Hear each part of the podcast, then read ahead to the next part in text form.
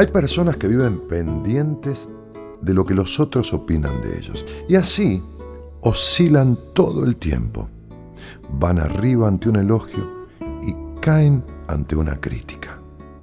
Qué tema tan extraño este, ¿no? Cómo la mirada de los otros prima sobre su propia mirada.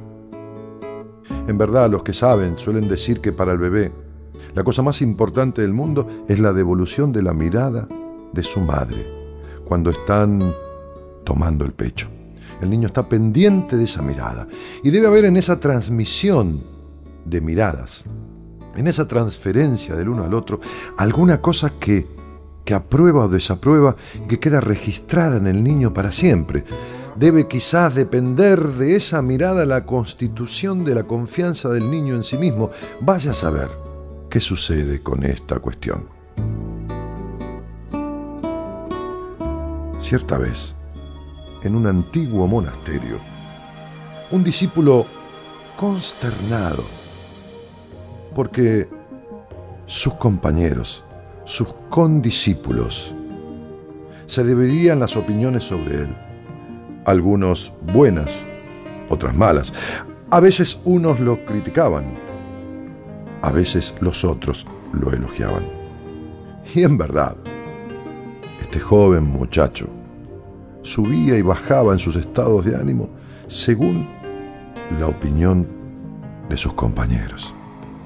Cierta vez, caminando por los jardines del monasterio, vio a uno de los viejos maestros que daban sus enseñanzas transitando por allí.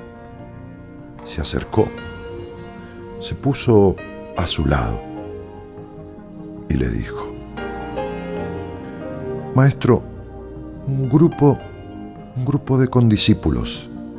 Suele elogiarme ante mis actos y yo me siento pleno. El otro grupo, dijo el sabio maestro, el otro grupo me critica, el otro grupo me denosta, el otro grupo me subestima. ¿Y qué te sucede, muchacho?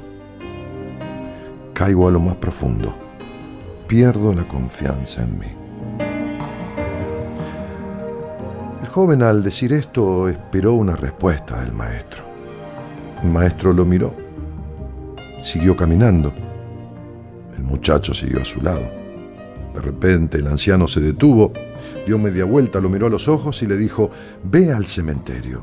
¿Al cementerio? Sí, ahora mismo, ve al cementerio. Llega hasta la mitad, observa todas las tumbas. Y entonces ponte a proferir insultos a los muertos. ¿A los muertos?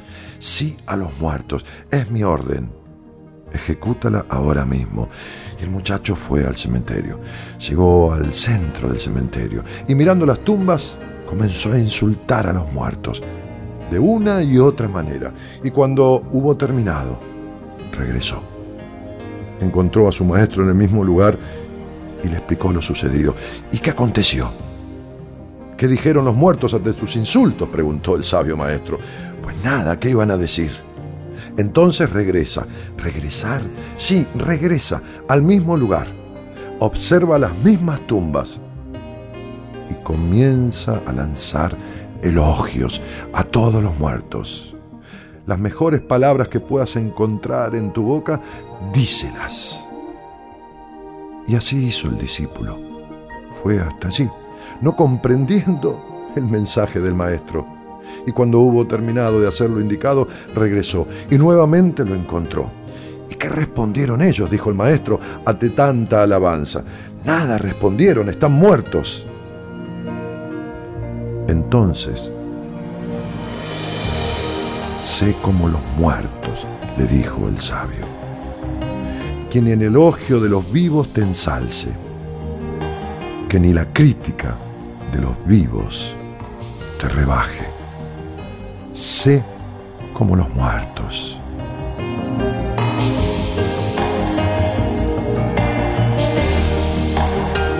Esto es lo mismo que yo quería sugerirte. No te bambolees como un junco ante el viento por la opinión de los demás.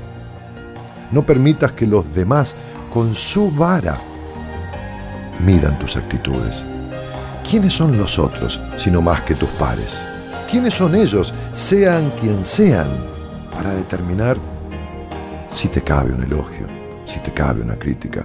Pero ¿quién eres tú para consumir todo lo que venga de afuera dejando de lado tu propia opinión sobre ti? Mira hacia adentro, encuéntrate, defínete y sé vos por sobre todas las cosas.